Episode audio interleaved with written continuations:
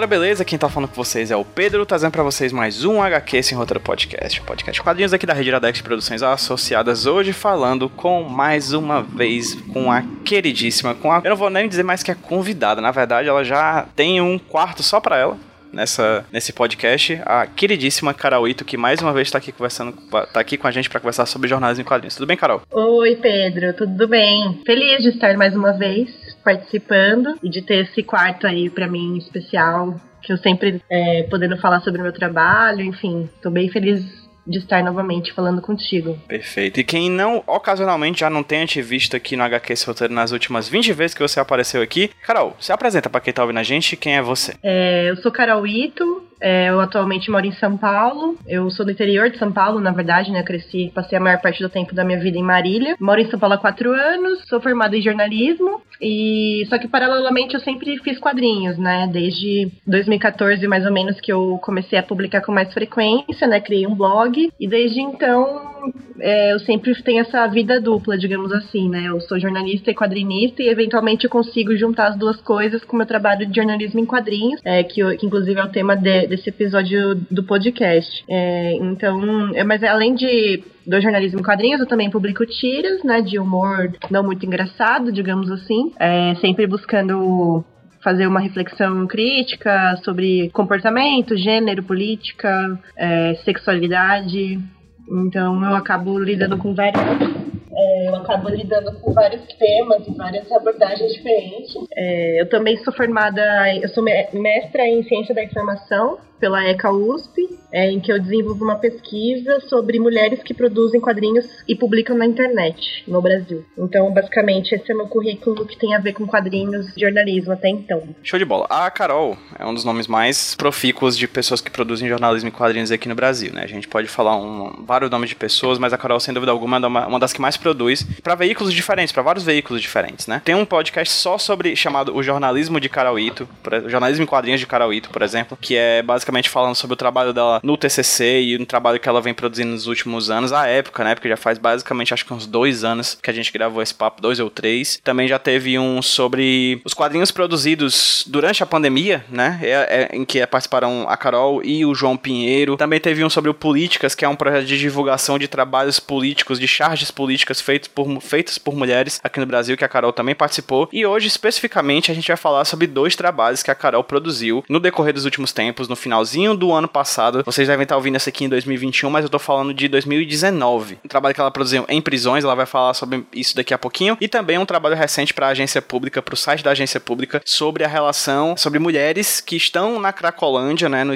nesse local chamado Cracolândia em São Paulo, pelo trabalho mais antigo, né, que é o Prisões de Dentro.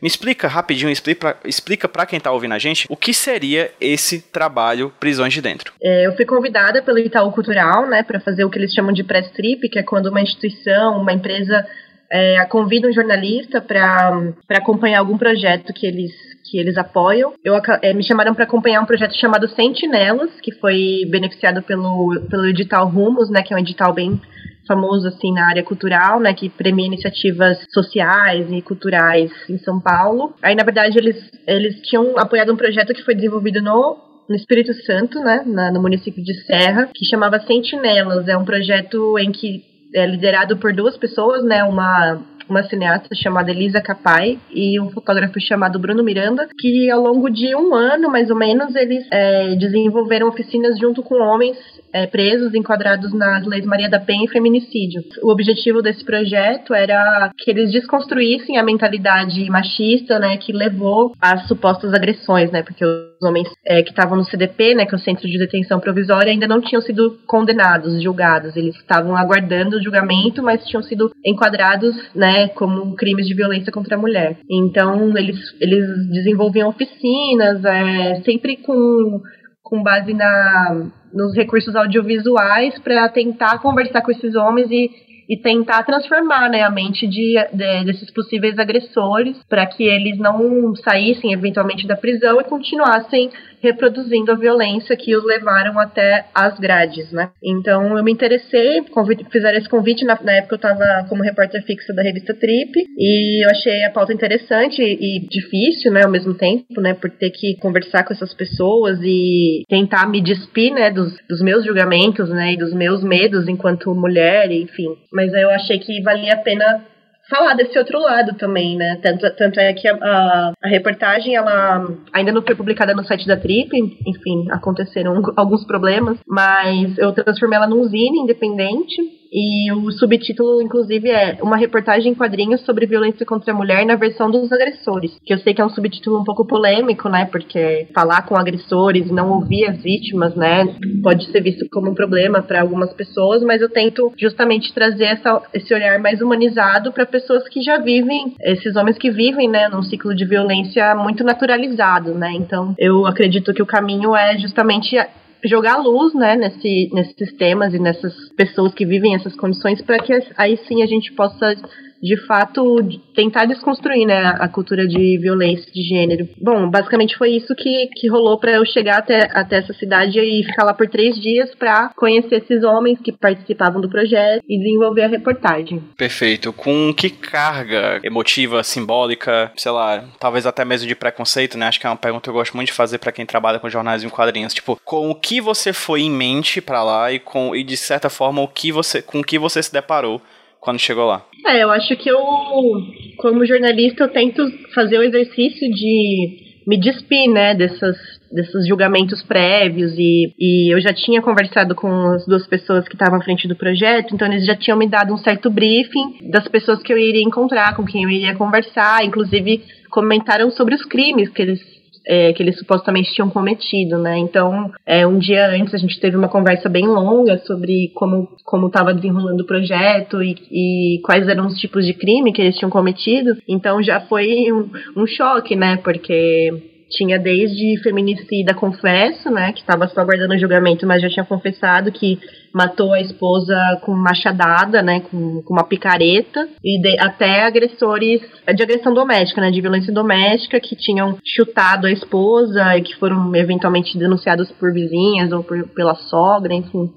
Então já foi uma prévia um pouco perturbadora, né? E aí você, sei lá, nesse um, nesse um dia antes, você, eu criei, né, um imaginário de, sei lá, de medo, né? Eu fiquei, o que, que me espera, né? Muito nesse, nesse lugar de não saber o que esperar mesmo, né? Ainda eu nunca tinha entrado numa prisão também, que foi uma coisa acho que foi muito marcante para mim. É, eu nunca tinha entrado numa prisão masculina, então era tudo muito novo, assim, mas eu, eu busquei fazer esse exercício de entender que, é, de não desumanizar essas pessoas antes de conhecê-las, de, de olhar no olho e, e entender, né, os processos que elas viveram para chegar naquela situação. Então, é, geralmente quem trabalha né, no jornalismo envolvendo direitos humanos e direitos de minorias, né, tem que ter uma abordagem mais humanizada, né, de não condenar previamente as pessoas, que é o que o jornalismo, digamos, mais sensacionalista acaba fazendo, né, e é muito, isso é muito prejudicial tanto para influenciar o comportamento do, do público quanto para a democracia, né? Se você, é, no limite, você. Se a mídia condena uma pessoa sem julgamento ou sem uma, uma apuração equilibrada, você acaba alimentando todo esse, todo esse momento de ódio, né? De violência que a gente vive, sem dar oportunidade para que essas pessoas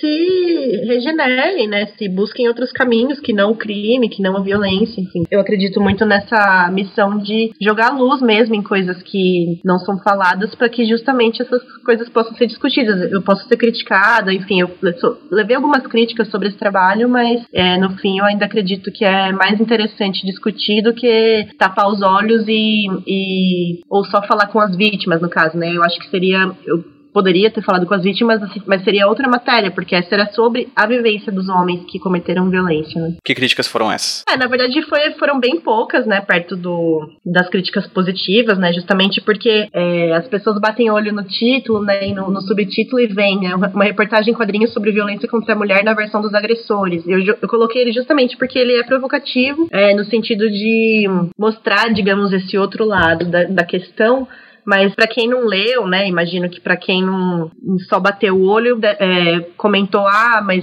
é, isso é passar pano pro agressor, isso é por que, que você não viu as mulheres que sofreram agressão? Tipo, a gente precisa de é, falar desses homens, porque é, enquanto as mulheres são silenciadas, né? Enfim, mas na, dentro da abordagem da matéria, eu, eu, acredito que eu consegui equilibrar né, essa, essas críticas no sentido de justamente dizer, não, é falar sobre esses homens é importante sim, falar sobre as vítimas também, óbvio, não, mas aí seria outra pauta, seria outro momento, né? Porque discutir a fundo o que esses homens viveram, todo o ciclo de violência que eles conviveram até chegar no crime, é, é de suma importância para a gente discutir uma série de questões envolvendo raça, envolvendo classe social, principalmente. Então, para mim, uma coisa não exclui a outra, né? Mas óbvio que na internet uma leitura mais rasa ou ou até posicionamentos ideológicos mais radicais, digamos assim, vão condenar de primeira mão um assunto como esse, né? Perfeitamente. Carol, eu conversei com a Cecília Marins aqui sobre o trabalho dela do, do Parque das Luzes, certo? Baita quadrinho, bem legal também, mas foi uma discussão muito legal sobre jornalismo e quadrinhos aqui pro HQC Roteiro também. E aí, uma coisa que eu percebi, e uma coisa que eu tô percebendo bastante quando eu converso com vários jornalistas de quadrinhos, é a relação do jornalismo, do jornalista, da figura do jornalista, das pessoas entrevistadas e o bloquinho de papel. Essa coisa que é tão comum aqui quem é jornalista e a quem desenha, a quem faz quadrinhos, etc. É, como é que foi essa dinâmica de você como quadrinista, porque você foi com interesse, você foi com um fotógrafo e foi com uma cineasta fazer quadrinhos sobre esse projeto que se passa dentro de um espaço prisional, né? Como é que foi é,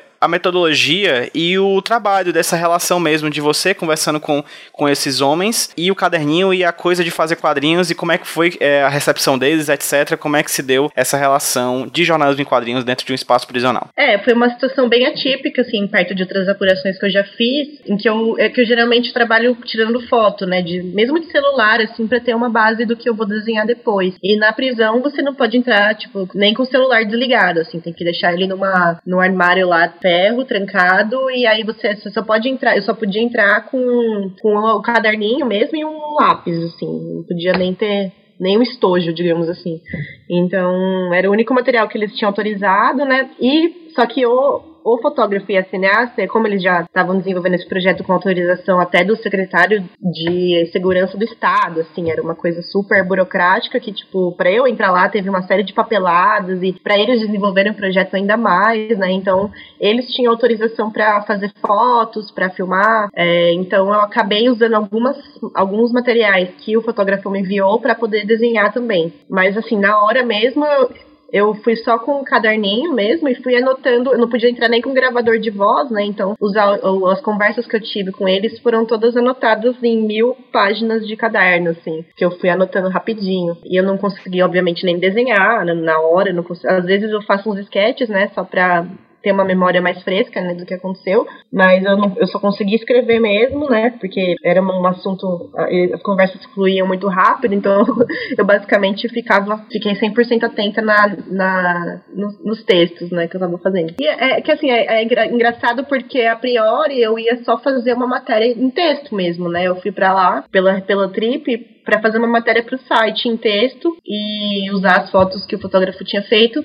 mas aí depois, depois da visita no presídio, né, conversando com os idealizadores do projeto, eles falaram, nossa, você faz quadrinhos, né? Eu acabei chegando nesse assunto, eles falaram, nossa, eles iam adorar uma matéria, ver uma matéria com eles em quadrinhos, eles curtem essa linguagem. É, e não só isso, mas justamente por é, algumas. Na verdade, todos os que estavam lá, eles tinham autorização para falar e, e, expor o nome, se eles concordassem, claro. A, é, é complicado, assim, a exposição, porque justamente essas pessoas ainda ainda estão sendo julgadas, então às vezes quando cai uma, é, uma matéria sobre algum crime desse, desse tipo, né, na, nas mãos de veículos de comunicação não tão comprometidos com a ética, né, acabam sendo condenados previamente, né? Isso é um relato muito comum, assim, quando você conversa com gente encarcerada. Então, eles falaram, nossa, seria muito legal que esse, que esse assunto reverberasse por meio dos quadrinhos, justamente para proteger né, a identidade dessas pessoas que ainda não foram condenadas e, e porque eles mesmos iam, eles mesmos iam curtir, né, já que já estava sendo um, um projeto audiovisual que misturava várias linguagens, né, como a foto e o, o vídeo, então eles falaram, o quadrinho seria um, uma coisa a mais para eles. O quadrinho seria um conteúdo diferente para eles absorverem também, já que eles estavam sendo expostos, né? Estavam é, recebendo vários conteúdos diferentes. Aí eu falei, ah, pô, uma boa ideia, né? Tipo, eu que fui, eu que sou, faço jornalismo em quadrinhos, não tinha pensado nisso a priori, mas acabou rolando, assim. E depois eu soube que o, o Bruno Miranda, né, o, um dos criadores do projeto, levou o Zine para eles verem, é, para ver se eles aprovavam, né, no sentido de, de não estarem, se, não se sentirem expostos de uma forma enganosa, enfim. É, então esse, esse relato foi bem legal, assim, para mim. É, eu não falei muito do dia, né, que eu cheguei, que eu fui pra prisão, né. O dia da visita, né, no presídio, eu basicamente fiquei, sei lá, das 10 da manhã até as 6 da tarde lá dentro. É, foi muito marcante, assim, porque primeiro o, o diretor da, da prisão lá de Serra, ele, ele fez uma tour com, com os jornalistas, tinha eu e mais outro jornalista do El País junto, e fez uma tour pelo presídio pra gente ver as luxuosas instalações, né? E foi muito chocante, assim, para mim, é, ver. É um presídio super lotado, né? Com o dobro de gente que a capacidade permitia em condições assim que dentro do contexto prisional ainda são, digamos, modelo, né? Ainda são condições um pouco melhores, mas ainda assim é uma condição desumana, assim, é um, é um ambiente totalmente insalubre mesmo, né? E eu fiquei até surpresa que esse diretor fez essa tour com a gente. A gente até pôde entrar numa celas, assim, para ver como era e tal. É, isso é bem raro de acontecer. Em São Paulo, eu nunca consegui, por exemplo. Mas esse, nesse presídio, como eu acho que ele, como ele é um presídio mais bem pontuado, digamos assim, né? O diretor quis mostrar, então. Aí já foi, tipo, acho que foi o mais chocante, assim, né? Ver as pessoas que que passam pela tal da triagem, né? Acho que foi o momento mais, mais que eu passei meio mal, assim, né? As pessoas que chegam no presídio ficam num, numa celas mi micro, assim, todas jogadas lá, tipo, em pé, não, tinha, não tem lugar para deitar, não tem cama, enfim. E elas, elas esperam, acho que ele tinha comentado que elas esperam até 15 dias para serem remanejadas para os pavilhões que elas que lhes cabiam, né? Digamos assim, que tinha o pavilhão da, das travestis, tinha os pavilhões de, de gente que envolvida com, com crime organizado, o pavilhão de crimes mais baixos, né, digamos assim, né, crimes mais, mais leves, digamos assim. Nessa hora que ele abriu essa, esse canto maligno do, do presídio, é, foi muito chocante, assim mesmo, né, uma sem janela, uma coisa, um calor assim de, sei lá, 40 graus era pouco, sabe? Enfim, eu não consegui nem, eu não, não entrei muito nessa parte do, da questão do sistema prisional, porque, enfim, aí tem toda uma pauta muito complexa para desenvolver, então acabei passando rapidamente por essa questão no, no início da reportagem. Daí já vai pra conversa com os homens que participavam do projeto. E aí, na conversa com eles, é que era, foi no período da, da tarde, né? Depois dessa tour. Assim, eu vi, eu acho que o sentimento geral que ficou foi de, tipo, estar tá conversando com uma pessoa, sabe? Que podia ser meu vizinho, podia ser um parente, podia ser um primo, podia ser um tio, sabe? É, são pessoas que, de fato, elas não elas não foram apresentadas a uma discussão de fato mais séria, né, sobre o que é violência contra a mulher, né? Então, por mais que elas ainda tenham feito, participado do projeto, já desconstruído várias coisas, como questões básicas, assim, como você, se a sua mulher usa batom vermelho, você não pode impedir ela de usar batom vermelho, você não pode impedir ela de pintar a unha, você não pode impedir ela de usar a roupa que ela quiser usar. Então, eles trabalharam desde essas questões básicas até questões do tipo, por que eu não posso chutar a minha mulher, porque eu não posso bater nela se ela fez isso, isso, aquilo comigo. Então, é muito complexo, assim. Mesmo participando desse projeto, eles ainda tinham uma noção é, muito latente de que eles tinham sido injustiçados, que na verdade a denúncia não foi. É, o, é, sofrimento que eles estavam passando na, na cadeia não, não, era, não, não era proporcional ao que eles tinham feito para a mulher que eles agrediram. Então, isso me marcou muito, assim, de por mais que eles tivessem participado do projeto, ainda era aquela questão: ah, mas a, é, tinha aquele discurso, a mulher também comete violência contra a, a, a minha ex-mulher fez não sei o que comigo. Uma noção assim muito de eu tô passando todo esse sufoco aqui por causa porque eu só porque eu chutei minha mulher, só porque eu dei um tapa na cara dela. Então era uma visão assim muito naturalizada da violência mesmo, que é muito difícil desconstruir assim, é, é a pessoa passou lá 20, 30 anos da vida dela entendendo que é, agredia a parceira, principalmente, né, que a maioria dos casos era com parceiros, a namorada, enfim, é uma coisa comum. Então, é muito difícil que em um ano eles tenham uma mentalidade muito diferente disso, né? E principalmente femi os feminicidas que eu conversei ainda é, tinham um pouco mais de arrependimento, né? De noção de que tinham de fato cometido um crime, mas os, os Maria da Penha, assim, era muito esse discurso do injustiçado, né, do, do da pessoa que tá, tá sendo punida de uma forma não correspondente a, ao que ela fez, sabe? Me marcou muito esse relato deles se sentirem injustiçados, com penas, passando um sofrimento na cadeia que não era correspondente ao que eles tinham, é, a violência que eles tinham cometido. Então, Aí seria, se for entrar no mérito, né, de como o sistema prisional é, é estruturado no Brasil, a gente pode, claro, entrar num assunto mega complexo que rende muitas reportagens, mas eu acho que foi mais marcante para mim foi isso, assim, tipo, como se desnaturaliza essa violência que está tão no, presente no cotidiano, né, de pessoas que viram cresceram vendo a mãe sendo agredida, briga na, na, nas comunidades, enfim, como, como se desconstrói esse, toda essa vivência violenta, né? E junto né, com isso tem a, até coloco na reportagem a questão do, da, da masculinidade tóxica mesmo, né? Dos homens não poderem, principalmente num contexto de, de vulnerabilidade, né? Não poderem demonstrar sentimento, não poderem chorar, não poderem conversar abertamente sobre questões internas, enfim. Isso tudo é tipo uma pressão muito grande que acaba é, motivando, né, esses crimes contra as parceiras, enfim, fora o machismo estrutural, mas me, me deixou muito reflexiva, né, sobre como se desconstrói toda uma vivência violenta, né, todo um, um ambiente que propicia violência, e aí, claro que contra a mulher a questão vai ser muito mais, mais latente, muito mais perigosa mesmo, né? Então, eu acho que. Mas assim, a, a sensação mesmo conversando foi de que, cara, qualquer um pode ser esses, um cara desses, sabe? Pelo, pelas conversas, pelo tipo de indagação que eles tinham, sabe? É uma coisa muito comum mesmo. É, são aqueles discursos bem rasos, né, sobre entender a gravidade de que é se cometer a violência contra a mulher, né? Então, é bem preocupante assim, né? na verdade, você você enxergar num feminicida uma pessoa que podia ser seu vizinho, sabe? Ou que podia ser seu parente. Perfeitamente, Carol. Do que você produziu,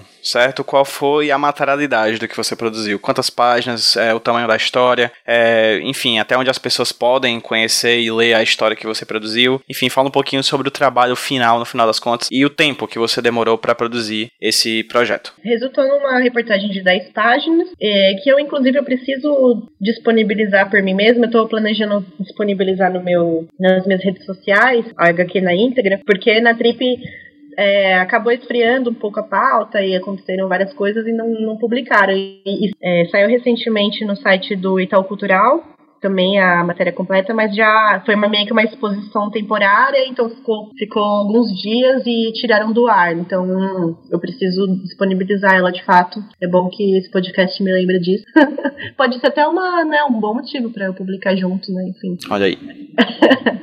e são 10 páginas, né, como eu disse e demorei, eu acho que eu demorei umas duas semanas para finalizar. É que eu não, não contabilizo muito bem porque como eu trabalhava fixo, né, eu acabava fazendo nas horas que eu tinha livre, assim, então trabalhava nisso um pouquinho por dia, é, mas acho que o, a parte mais demorada e mais difícil foi mesmo o roteiro, né, para mim sempre é o roteiro, porque eu tinha muito material, tinha anotado muitas coisas, muitas, muitas histórias não entraram por, por acabarem saindo um pouco do foco, e essa parte dói, dói muito, sim, dá vontade de chorar.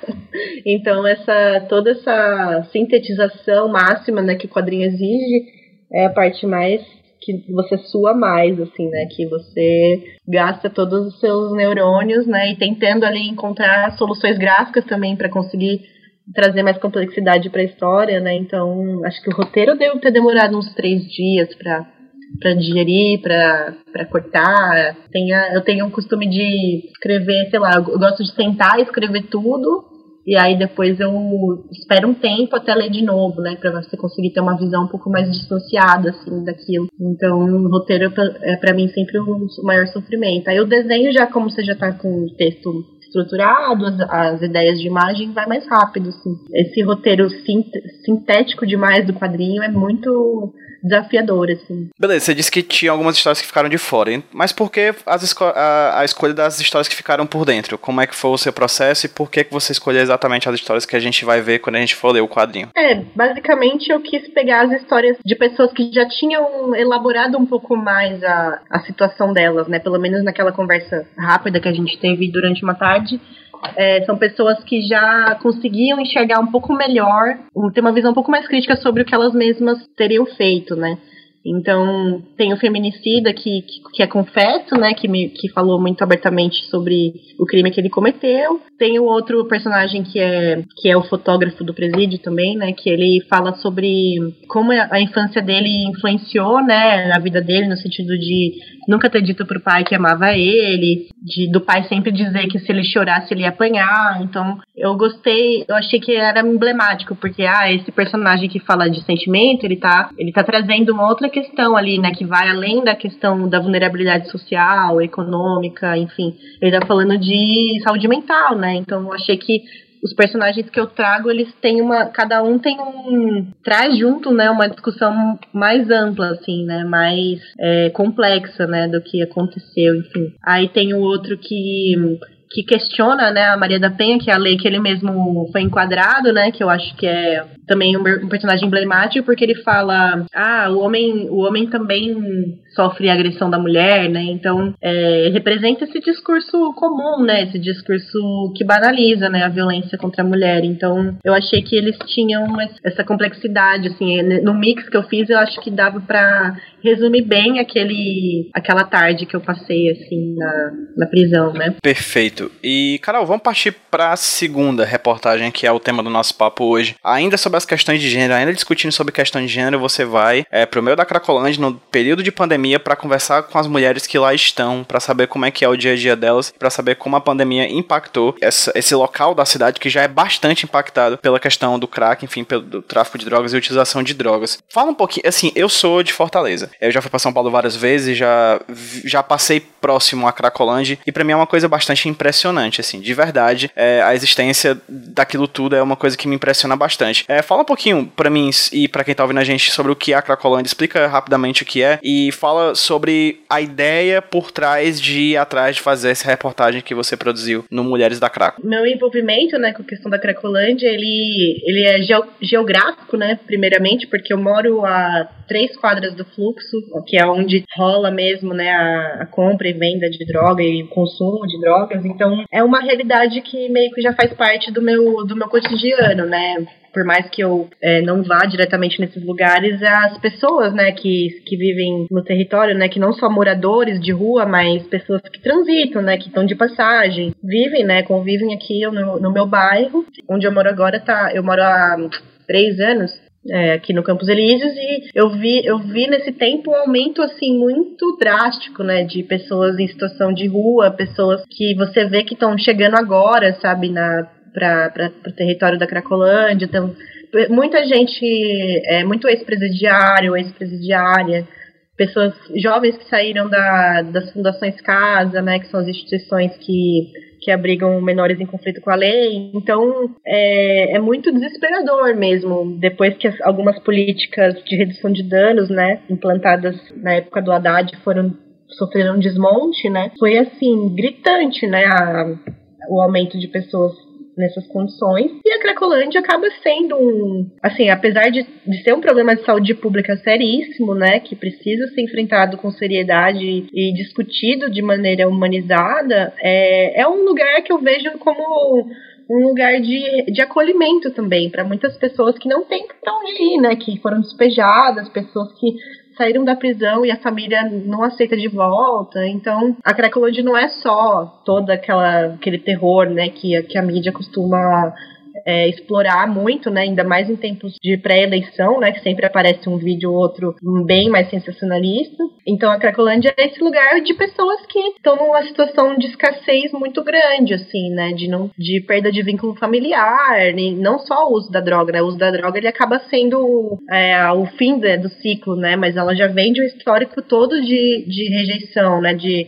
de abandono pelo Estado, enfim. Então, eu acho que é um lugar que muita gente acaba chegando não só pela, pela droga, mas pelo por estar tá em, num coletivo ali, né, por se sentir de certa forma protegido, né, em vez de estar tá na rua sozinho, enfim, muita gente, muitas mulheres arrumam parceiros lá na Cracolândia também, que acabam vão pra, pelo consumo do crack, acabam ficando parceiras de alguém e, e lá e por lá ficam, né? É um território muito complexo e muito e muito triste, né? Porque realmente as condições são insalubres, né? E aí eu a ideia da pauta veio justamente numa certa, certa angústia, né? Porque quarentena, eu comecei a trabalhar de casa e não saía nem pra. No início eu só saía pra ir no mercado mesmo, né? E até foi assim até por muito tempo. E eu ficava pensando, né? O que que tá acontecendo com essas pessoas, né? Que viviam muito de pedir pedir doação, pedir dinheiro na rua, pedir para comprar uma marmita, assim, né? Que é uma coisa muito comum. Então, o que que agora com todo mundo em casa, né? Como que elas estão se virando, né? Como que elas estão conseguindo sobreviver, né? Mesmo. Fora a questão da da parte da higiene, né, que foi muito enfatizado, né, lavar a mão, não sei o quê, é, fique em casa, né? Todas as recomendações para prevenção do coronavírus, é, para mim era pensando nesse lugar era impossível, né? Então eu comecei a ficar muito angustiada de de estar, tá, né, tão perto e tão longe, né? Nesse período de pandemia. E aí eu comecei a ver muitas notícias, né, principalmente lá para abril, maio, de, de desapropriações em hotéis, pensões ali da região, né, que acabam atingindo não só quem é usuário, mas atinge todo mundo que mora ali naquele, naquele pelo território da Luz ali, da, do Campos Elíseos também. E eu falei, nossa, né, então no meio da pandemia, estão expulsando a galera de lá, estão tacando bomba, estão tornando a situação ainda mais complicada, sabe? E, e era muito chocante para mim acompanhar isso de dentro de casa, né? No conforto do meu lar, né? Do, do meu abrigo, né? E tendo, sabe, uma condição mega privilegiada. Então eu pensei nessa pauta e pensei em por que falar de mulheres, né? Eu acho que primeiro porque é, é uma, um olhar muito difícil, né? De você encontrar em reportagens, né? Falar das mulheres da Craco que tem uma série de necessidades diferentes dos homens, né? Como principalmente em questão de higiene pessoal, porque elas menstruam, elas ficam gestantes, então é, as mulheres trans também trabalham com sexo, como que elas estariam se virando na pandemia, sabe? E eu achei legal trazer esse olhar justamente porque ele é, ele é invisibilizado e porque na pandemia a gente ouviu muito falar, né, sobre o quanto a vulnerabilidade das mulheres aumentou, né? As mulheres são as mais afetadas pelo desemprego, pela violência doméstica, elas são a maior parte da, da dos trabalhos de saúde, né, da linha de frente. Então, é, se a gente ouviu tanto falar, né, que as mulheres são mais afetadas é, durante esse período de crise sanitária, como essas mulheres no território da Cracolândia, que já são mais vulneráveis, que já sofrem uma série né, de, de restrições, estão lidando com isso. Né? Então, essa foi a minha inquietação para ir atrás dessa pauta. E, paralelamente, eu já, eu já desenvolvi alguns trabalhos com uma ONG chamada Edley, né, que é uma ONG de redução de danos, é, do centro aqui também. Estou há 25 anos, todo,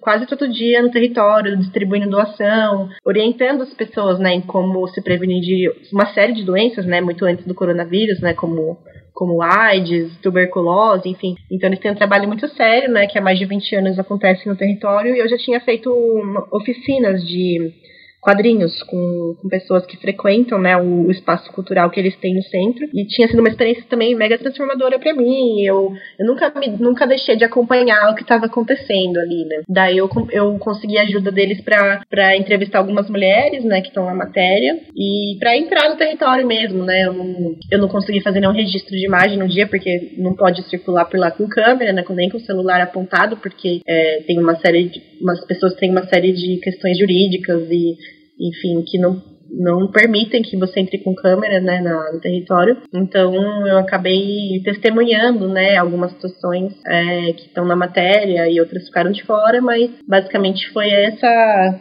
esse é o ponto de partida. Perfeito. Fala um pouco mais sobre o que você encontrou lá é, e quais, da mesma pergunta que eu fiz da outra vez, é, quais histórias você escolheu é, contar na, nesse quadrinho e por que escolhê-las em detrimento de algumas outras? É, bem, na verdade eu queria. A minha pauta era para falar sobre mulheres cis e trans, né? Que vivem no território ou que que moram né, no território ou que trabalham no território, então a prioridade era falar só com mulheres. Eu, eu meio que desenhei antes, né? Eu queria falar com uma pessoa que tem uma, um trabalho mais social lá dentro, aí falar com alguém dessas instituições que, que realizam é, ação de redução de danos, falar com uma pesquisadora que está levantando dados sobre a pandemia lá dentro, É, aí das, das moradoras, né, eu queria falar com alguém que fosse que, me, que representasse as mulheres, né, que tivesse uma atuação mais perto dessas mulheres, é, e uma pessoa que foi a mais difícil, que foi a pessoa usuária, né, porque essa realmente eu,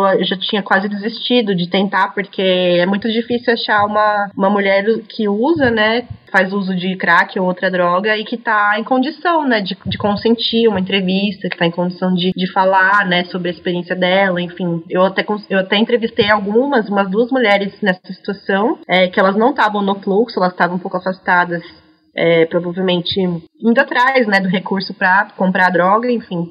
Mas é, eu vi que elas, eu até por mais que eu tivesse conversado e tentado entender a situação, eu vi que realmente elas não estavam em condição de de dar aquela entrevista mesmo, sabe? E essa parte foi mais delicada, né? Porque são pessoas, né, que estão em alta vulnerabilidade, você não pode expor elas e sem pensar nas consequências que isso pode ter, né? Eu tava quase desistindo aí, sei lá, no, no caminho de volta de uma entrevista que eu fiz numa ocupação com a Janaína Xavier, que é uma, uma liderança e ex-usuária, né, de, de cocaína. É, na volta de uma entrevista, encontrei uma mulher pedindo dinheiro no farol, bem perto da minha casa, inclusive. Eu perguntei, né, como ela tava, falou, ah, tô, tô bem, tô em abstinência, tô aqui juntando uma grana para voltar pro, pro fluxo. Aí eu, né, fiz uma uma pré-entrevista ali, ela topou falar e foi uma, uma das entrevistas mais tocantes, assim, mais fodas que eu já fiz na vida, assim, é, que é a Juliana Boy, né, ela inclusive topou se identificar e tal. Foi um desafio, né, encontrar essa pessoa fora, né, do, dos espaços mais protegidos, né? Porque eu, eu também tentei encontrar mulheres usuárias é, dentro de projetos sociais, né? Que rolam no território, mas é, não tinha mulher cis, assim, é, nesses lugares. E é muito doido, né? Porque as mulheres que acabam interagindo mais com esses projetos e,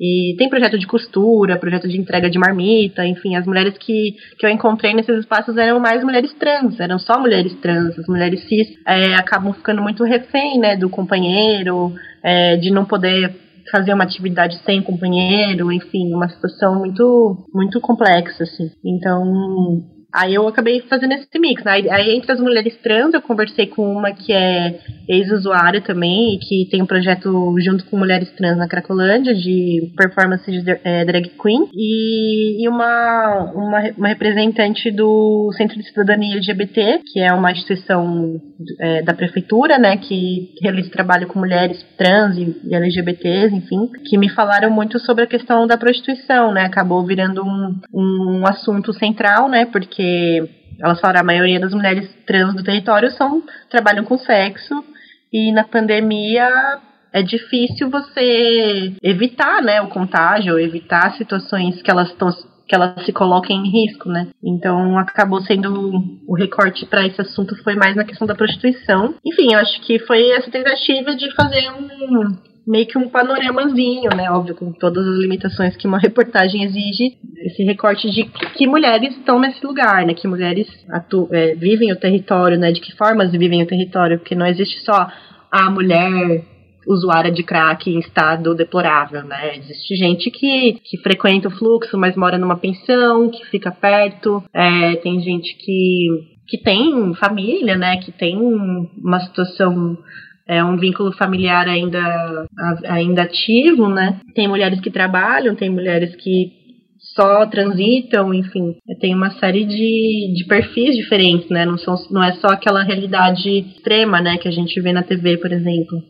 Então eu tentei fazer fazer algo que fosse abrangisse essa de alguma forma essa complexidade. Perfeitamente. Você falou que encontrou por acidente a Juliana, é isso? Isso. Uhum. É, que você disse que foi uma das entrevistas que mais te marcaram. Por quê? É, eu nunca tinha conversado muito com uma pessoa que que é usuária, né, recorrente de crack, né? Geralmente as conversas que a gente tem é quando elas estão muito numa situação muito desesperadora, né, querendo dinheiro, querendo querendo doação, querendo que compre algo no mercado. Então, elas é, nunca tinham conseguido conversar de fato, né? Com uma mulher em, em, situação de, de trocar ideia e tal. E, e com ela foi muito profundo, assim. A gente ficou um tempão conversando. É, até mostrei uns quadrinhos que eu já tinha feito, porque eu falei que a matéria ia ser em quadrinhos, né? Ela, aí ela falou que queria ver, aí eu mostrei um umas outras coisas que eu já tinha feito, sabe? Então a gente virou meio que amigas ali por alguns minutos, assim, né? Uma meia hora, na verdade. E ela expôs, né, umas angústias muito profundas que ela já tinha elaborado sobre a experiência dela com o crack, ela, dela dizer que o crack é uma morte lenta, né? Dela dizer que, que já não usa por, por prazer, que ela só usa por por necessidade biológica. E no fundo, se é, eu, o que eu achei mais interessante, né, da, da, do relato dela é que as angústias delas, delas são muito parecidas com qualquer angústia de qualquer pessoa, né, no sentido de, é, até no, no, na matéria eu coloco, né, lá, ah, eu queria fazer uma tatuagem, eu queria me sentir bonita, eu queria me arrumar, mas eu não eu não consigo, eu não gasto todo o meu dinheiro em droga. E isso deixava ela muito angustiada, assim, dela ela querer sair, mas não conseguir, sabe? Eu acho que foi uma entrevista muito que foi muito fundo, assim, né, para mim, de entender que, cara, as pessoas numa situação, por mais escassa que essa situação seja, né, por mais absurda que seja, no fundo a gente tem as mesmas angústias, sabe? Tem as mesmas, as mesmas inquietações, as mesmas mágoas, enfim, é, ainda mais vivendo né, nesse, nesse período, óbvio, com todos os, os privilégios, a gente também está vivendo uma série de restrições, uma série de medos, né, do que é desconhecido, o medo do, da morte, né? Então, o que que nos aproxima, né? O que aproxima essa mulher que está ali em abstinência de crack com comigo que estou ali fazendo uma reportagem, sou geralmente lida como branca, de classe média e jornalista, sabe? Então, é, esses pontos de conexão me interessam muito, assim, eu acho que com ela a gente rolou uma conexão muito forte nesse sentido, né? De, de ser uma conversa a gente se entender